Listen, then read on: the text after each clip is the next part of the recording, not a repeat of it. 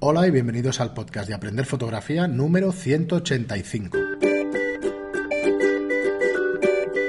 Hola, soy Fran Valverde y como siempre me acompaña Pera la Regular. Hola, ¿qué tal a todos? Muy buenas. Eh, bueno, ya estamos, eh, estamos el lunes, eh, lunes especial de preguntas de los oyentes y de los suscriptores de los cursos online, porque como os decíamos el viernes, pues no, no nos daba el programa. Ya no, daba, no damos abasto. Entonces, bueno, no sabemos si será ya oficial de cada lunes tenernos ahí, pero es muy probable que sí. Si seguís, os Sí, animamos si a que a este ritmo, a que nos nos obligáis al tercer programa. A currar más A, cada- currar más, sí, a hacer sí, tres programas por semana.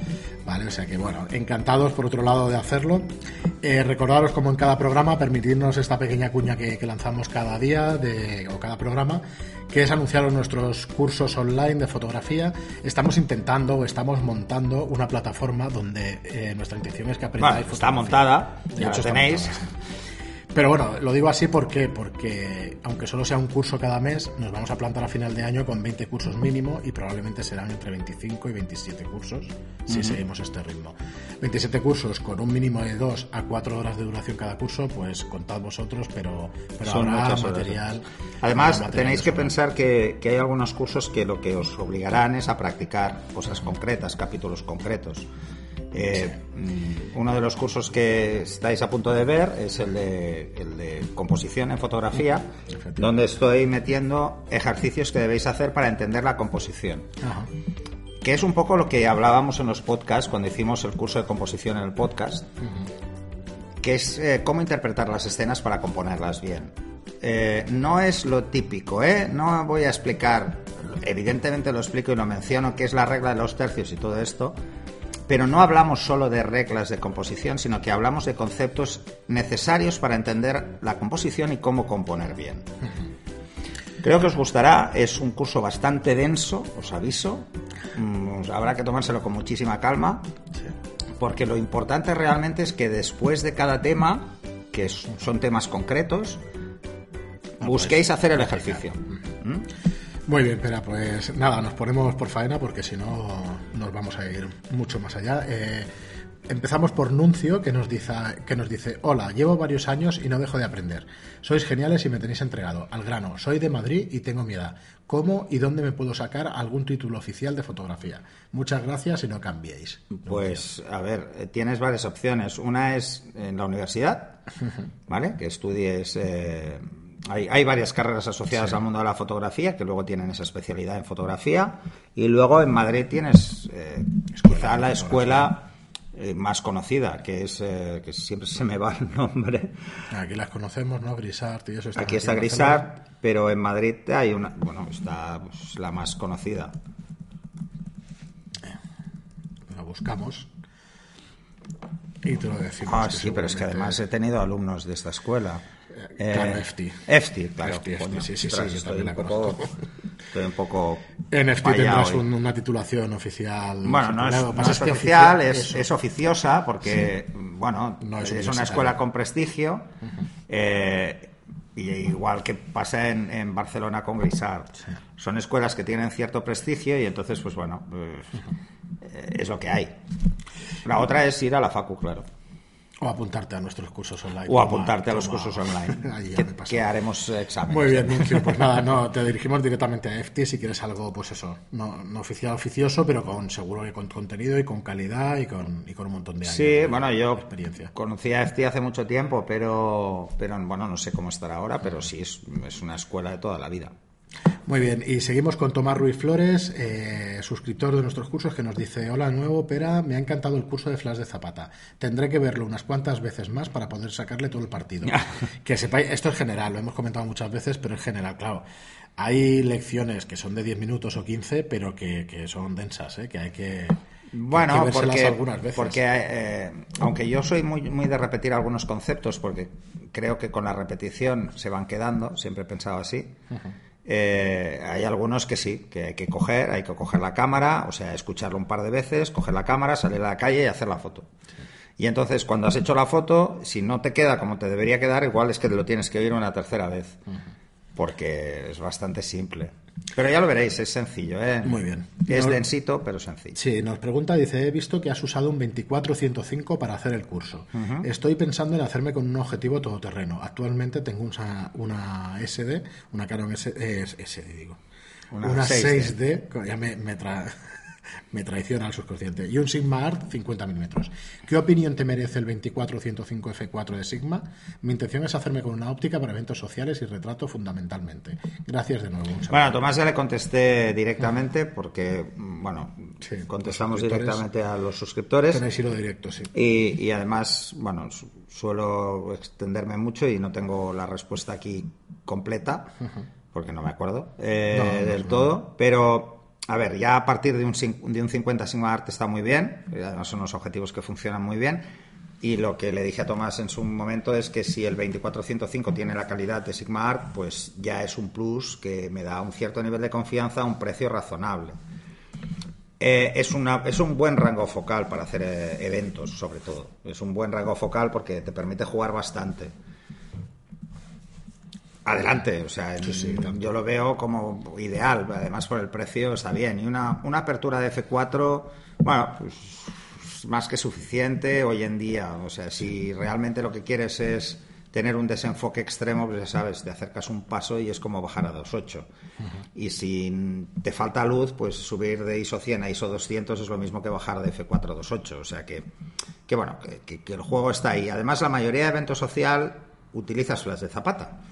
Entonces, que tengas una apertura de 2.8, pues bueno, mm, Tampoco la vas a tampoco utilizar. la vas a utilizar tanto porque vas a querer, tienes a la gente muy cerca, quieres un cierto nivel de profundidad, porque si no la escena se ve muy extraña, y así que sí, es muy útil.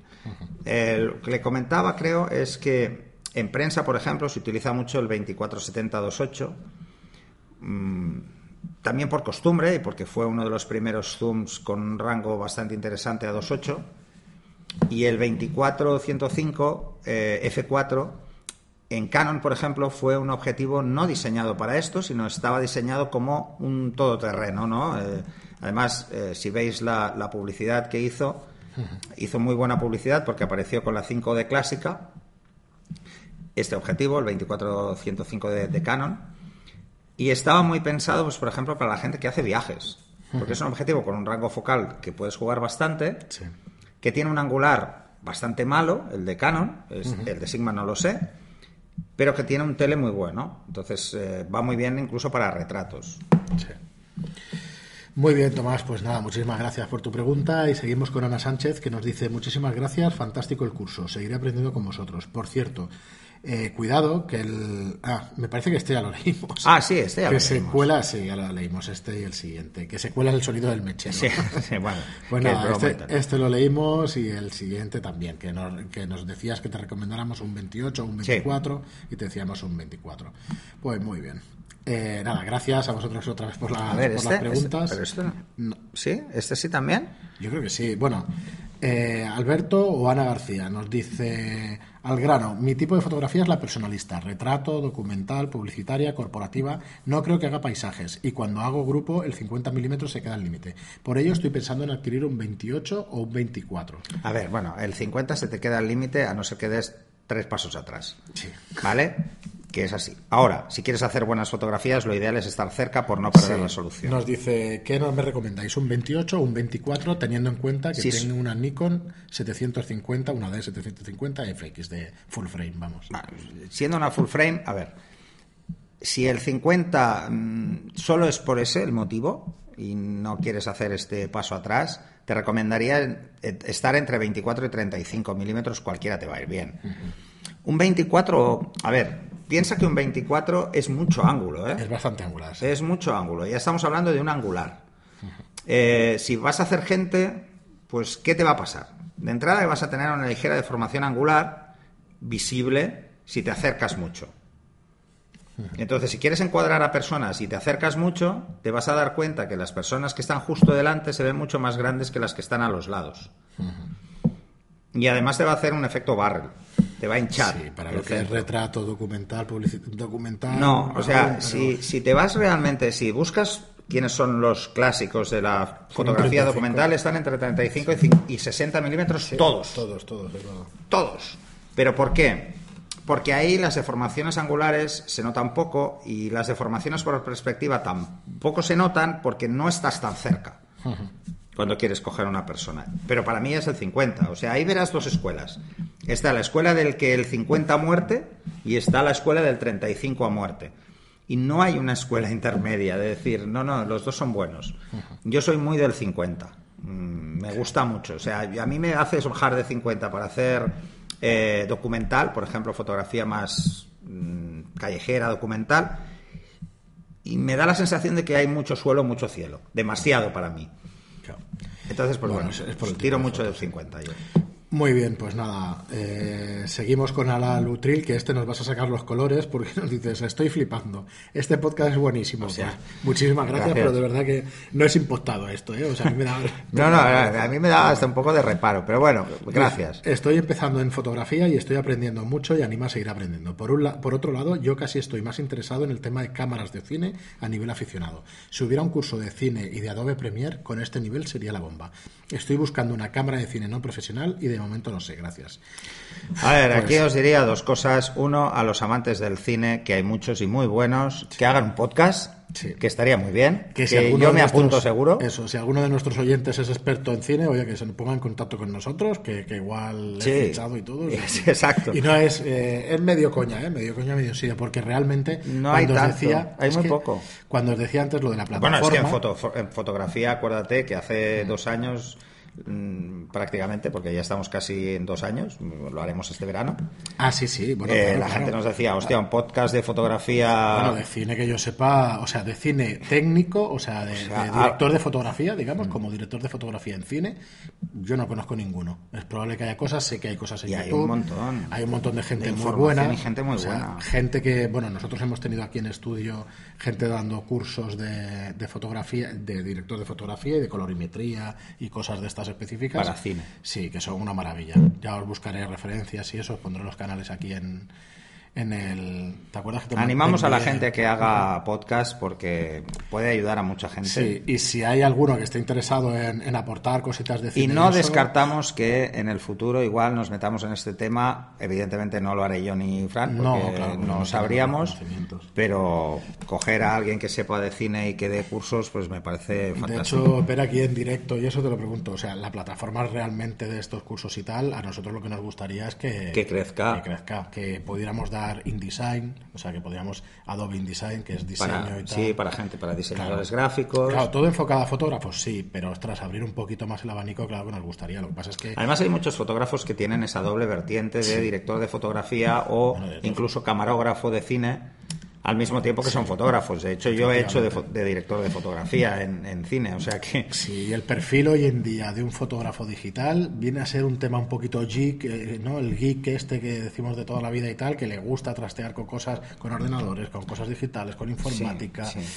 Pero ¿Está tan unido? Claro, es que está todo muy unido. Por eso, por ejemplo, mis, mis incursiones, que han sido muy livianas en el mundo del cine a la hora de, de hacer de director de fotografía, ha sido porque eh, a mí me gusta mucho cuidar la iluminación de una escena, por un lado, y por otro lado, eh, me gusta mucho cuidar lo que es la composición en, una escena, ¿no? Y además soy un cinéfilo y entonces pues tengo mis referentes, ¿no? Bueno, pues... Eh, Pero no es lo mismo, ¿eh? O sea, yo de verdad de, de Premiere no tengo ni idea, lo, he usado para montar cuatro vídeos, pero... Bueno, es que existe la, profesión de montador, ¿eh? O sea, eso es un montador, o sea, lo montan directamente edición y montador de vídeo, pero es que es una profesión en sí misma, ¿no? es Por un lado tenéis el director de fotografía, que es iluminación, por otro lado está el montador, por otro lado el que hace las fotos directamente en una producción en una producción de cine. Yo os recomiendo el, canal de Paul Turrens, si lo buscáis, Paul T U R R E N T S, Paul Turrens y bueno, es una maravilla. Como director de fotografía, ha hecho películas, es profesional de aquí de, de Barcelona. Y si le buscáis en Facebook y eso, además para mi, para mi gusto graciosísimo porque te cuelga unas cosas en, en Facebook que es una maravilla y sabe latín sobre el tema este de, de fotografía y de, fotografía de cine, quiero decir. Nada, Aral, muchísimas gracias por tu comentario, por, tu, por tus alabanzas y nada, gracias por escucharnos y por seguirnos. Y seguimos con Minsa que nos dice, hola, he visto que hay unos fotómetros de Seconic que son analógicos, algo más económicos que los digitales. Teniendo en cuenta el, que, el uso que le voy a dar, eh, que, que, le voy a dar es, es, como aficionado, ¿merecen la pena? A ver, yo estuve mirando a raíz de tu pregunta y realmente no son más económicos. Porque los que estuve mirando están al mismo precio que los básicos digitales. Eh, son más eh, yo te diría que es más el efecto vintage, ¿eh? ojo, porque te cobran una pasta, porque realmente tampoco son baratos. O sea, no es que unos valgan 100 y los otros 50, no, es que yo he estado viendo analógicos de 100, ay, perdón, eh, digitales de 100 euros y un analógico, que creo que me lo pasaste tú, que estaba en 160. Entonces, eh, vale, el analógico es más el efecto vintage, es muy fashion esto de las agujitas. Queda muy chulo, es muy divertido, además es muy bonito pero no le veo la gracia, sinceramente. O sea, mm, no, no hay una diferencia de precio como para que te vayas a esos. Además, piensa una cosa que es importante. ¿eh? Si tú tienes un, fotómetro analógico que no es flashímetro, porque la mayoría no son flashímetro, y un día te encuentras en que tienes tu flash de zapata y quieres medir cuánta luz hay, no vas a poder. Entonces, el digital sí, el digital hacen luz ambiente y flash. Entonces, Ojo, ojo con eso, ¿eh? vigilar un poquito con eso. Muy bien. Y Paqui nos pregunta, buenas tardes, os vuelvo a escribir porque me he comprado un teleobjetivo 70-200 y estoy buscando un buen trípode y no muy caro para que pueda estar seguro. ¿Cuál me recomendáis? Aquí le contestaste, Pera, pues una serie de, una serie de, trípodes. Os los dejamos en las notas del programa porque no tiene sentido que... No, lo único que quería apuntar y que ya se lo dije a Paqui en el correo es de verdad, invierte en un buen trípode si realmente valoras tu, tu, objetivo y tu cámara, porque yo tuve un susto y entonces es importante. O sea, la mayoría de trípodes low cost que vais a encontrar por precios de menos de 100 euros suelen soportar cargas de 4 kilos. ¿Eso qué quiere decir? Que la cámara y el objetivo debe pesar menos de 4 kilos. Una. Dos. Que no debe haber viento. ¿Vale? Ni podéis variar el ángulo de forma excesiva, porque entonces el desplazamiento de peso varía. El centro de gravedad varía. Entonces hay que ir con cuidado. Y hay otros que soportan 4 kilos, pero tienen el gancho para colgar la bolsa debajo y estabilizar el trípode. Pero si solo soporta 4 kilos y tu, pesa, y tu bolsa ya pesa 3, cuidado, que no. cuidado porque lo puedes, puede ceder. Eh, yo lo que recomendaría a todo el mundo de verdad es que si realmente se ha planteado hacer fotografías con trípode y quiere hacer nocturnas, quiere hacer, eh, yo qué sé, eh, paisajes o quiere hacer mil cosas, porque con trípode se puede hacer de todo, que opte por trípodes que dupliquen o tripliquen el peso de tu equipo. O sea, que estéis con, con, con trípodes, ojo, tiene que duplicar o triplicar, no solo el trípode, sino la rótula también, ¿eh? Porque podéis comprar las cosas por separado o en kit. Cuando es en kit os dan el peso total. Cuando es por separado, pues igual la rótula te aguanta 20 kilos, pero el trípode 5. Ya mal, vamos. una rótula de 300, 500 gramos, más no debe, pesar por ahí. No, no digo el soporte de la rótula. Ah, Cuando varías el ángulo, vale, vale. tiene que soportar un peso, ¿no? El reparto de Entonces, el reparto de carga. Eh, yo lo que os diría es que intentéis iros a trípodes que están entre 8 y 10 kilos. Por debajo es riesgo. Tenéis un cierto nivel de riesgo. Eh, yo le explicaba que yo tengo uno que soporta 15, pero otro que soporta 20 kilos. ¿El de 20 voy sobrado? Hombre, pues no. Lo que pasa es que el de 15 es de, de aluminio y pesa un montón. Pesa un montón, Y el de 20 eh, resulta que es de carbono y no pesa nada y soporta 20 kilos. O sea, pero claro, el uno de 4 kilos vale eso, 70, entre 70 y 90 euros, y uno de 9 ya son 250 euros. Además, aquí hay realmente en el mercado hay tres marcas, cuatro. Sí, sí. Cuatro marcas que se llevan el mercado mucho. Una es Manfrotto, la otra es Benro eh, y la otra es Induro. Y Gitzo. Y Gitzo. Y Gitzo, que es también muy caro. Entonces, por precio, Gitzo e Induro son caros. Sí. Y Manfrotto y Benro son más baratos. Manfrotto tiene mucho equipo, mucha variedad de equipo. Muchísima. Y, yo soy muy de Manfrotto desde hace muchos años, pero también tengo Induro. ¿Pero por qué? Porque, ostras, La es que aguanta una cantidad de peso del copón. Sí. Pero, por ejemplo, pero tengo, los- tengo esos dos, o sea, puedo jugar con uno o con otro dependiendo. Si voy a trabajar en estudio, quiero un trípode de aluminio pesado, robusto, Manfrotto. Porque el de carbono de Manfrotto es muy caro. Es que, claro, si os vais a carbono, que es muy guay, que pesa poco, son caros. A partir de los caros. 400 euros para arriba. Sí, sí, sí. Eh, Pensarlo claramente, ¿eh? O sea, eh, si vais a hacer mucha foto fuera, es bueno que no pese. Bueno, sí, es bueno que no pese porque hay que transportarlo. Si vais a hacer foto de estudio, que pese. Cuanto más, mejor. Porque en estudio es muy fácil darle un golpe a la cámara porque hay gente moviéndose. Cuando te vas fuera y haces fotos, estás tú al lado de la cámara. Nosotros tenemos parquet de madera natural en el estudio y, y la verdad es que ha sido un error. Es muy bonito, pero ha sido un error. Cualquier movimiento y cualquier persona andando tiene movimiento en la cámara y en vídeo. ¿eh? Y si el trípode no es muy estable, se nota una barbaridad. Luego, además, pensar otra cosa. ¿Vais a hacer todo tipo de fotografía? Pues entonces necesitáis, por ejemplo, si vais a hacer bodegón, eh, vais a hacer eh, circumpolares, Que sí, máxima. pues necesitáis no solo un trípode estándar, sino un trípode que permita 90 grados, o sea, que permita la barra lateral. Este, el que mejor funciona es Manfrotto, Sí. al menos para mí, o sea, lo hace muy bien, está, puedes equilibrarlo poniendo una bolsa en el otro lado, una bolsa de peso, están muy logrados. Pero ya os digo, esas cuatro marcas son las más habituales. Muy bien. Y Paqui también nos pregunta otra cosa. Dice, otra consulta que quiero haceros es sobre cómo montar una mini exposición con mis mejores fotos.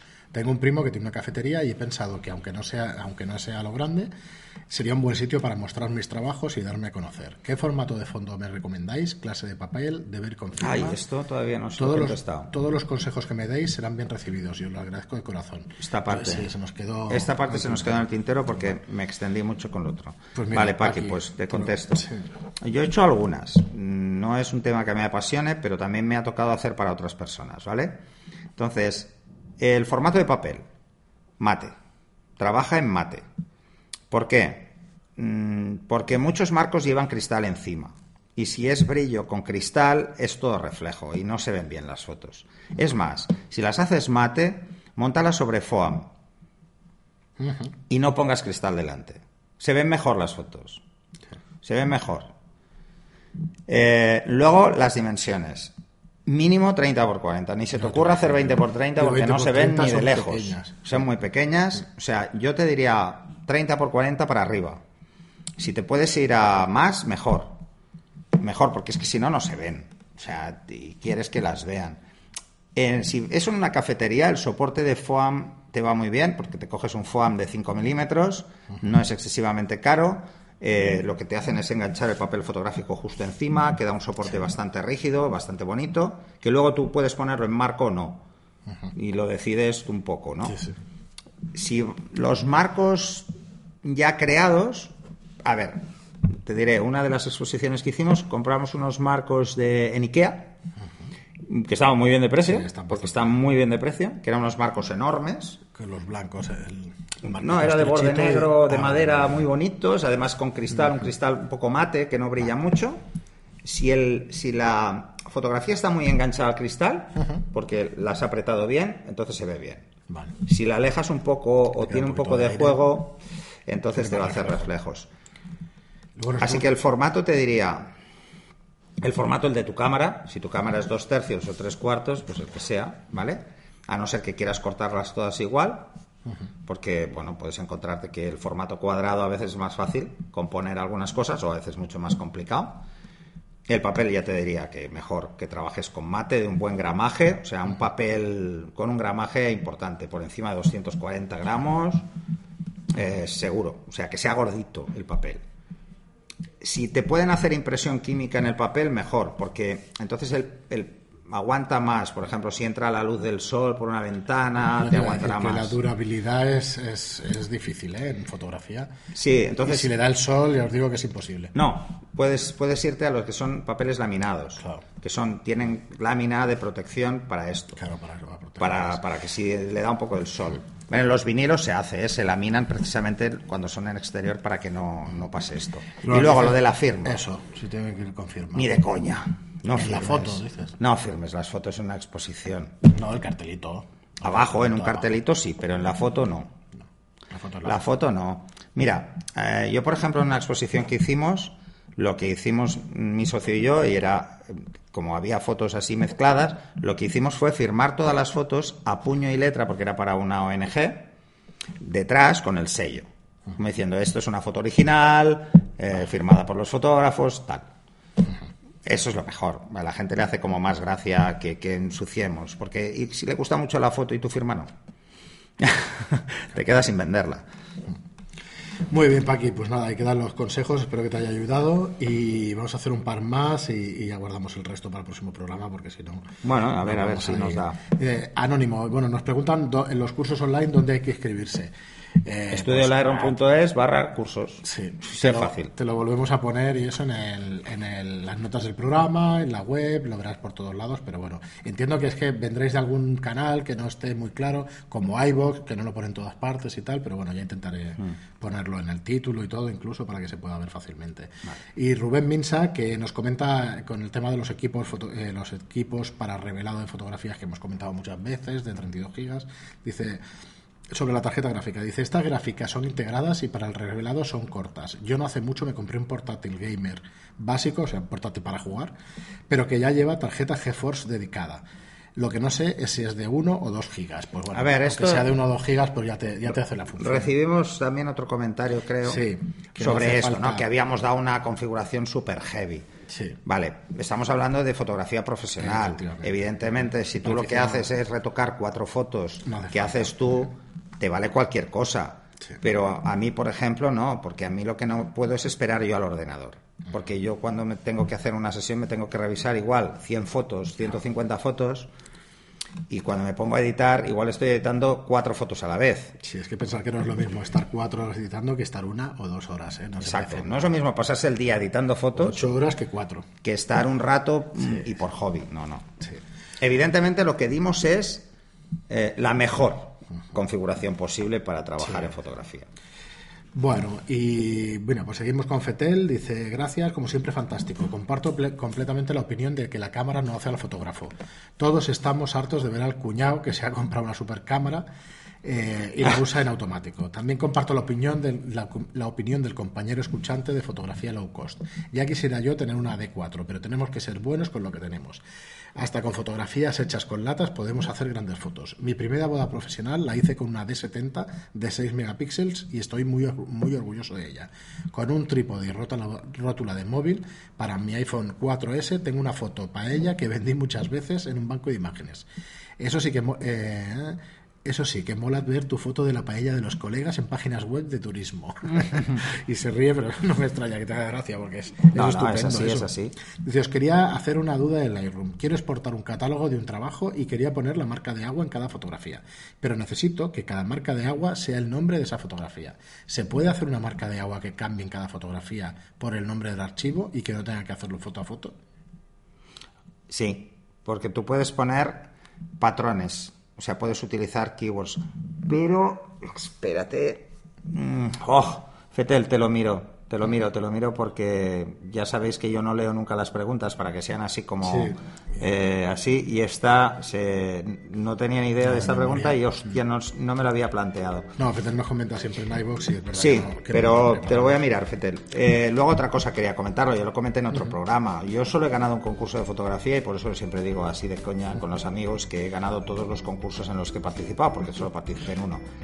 Y gané con una foto hecha con una Canon Sí. eh, con una Canon 300D de 6,3 megapíxeles, o sea que y estaba ahí había gente que tenía unos camarotes.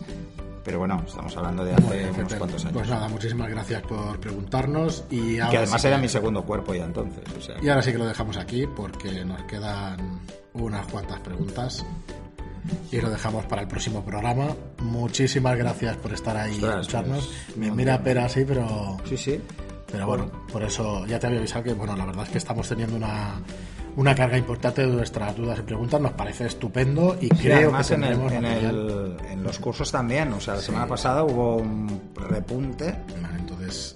Eh, yo creo que bueno lo podemos dejar y así pues con un poquito de suerte vais a tener tres programas semanales ya os iremos anunciando y ya de todas formas pues si estáis suscritos ya sabéis suscribiros porque si estáis suscritos directamente os descargará Os aparecerá. en cuanto Sí, abráis si la no- aplicación cualquiera que utilicéis eso se llama Podcatcher creo que se llama así la aplicación que utilizáis para escuchar el podcast y cualquiera de ellos pues os refrescará el feed ¿sabes? Se- se- directamente se conectará Se dará cuenta de que se hay dará uno cuenta de que hay un extra. programa nuevo. Así que nada, eh, deciros como siempre, hoy daros las gracias, pero efusivamente por todos los comentarios, por todos los me gustan, Sí, que sabéis por que todas nos las cinco encanta. estrellas, o sea, bueno, ya llevamos, eh, nos queda nada, 5 o 6 para llegar a las 200 reseñas en iTunes, o, o 3 o 4, quedan muy poquitas, y bueno, es alucinante, o sea, una por programa casi, o sea que... que Más una por programa. Y sí, sí, sí, ahora ya más de una por programa. Y en iBox vamos. Ya durante mucho tiempo teníamos una por programa y ahora ya estamos a más de una por programa. O sea que nada, vuelvo a decir muchísimas gracias a todos porque porque gracias a vosotros nos conoce muchísima más gente de la que nos conocía. O sea que, gracias del boca a y, seguiremos, también seguiremos funciona ahí muy bien.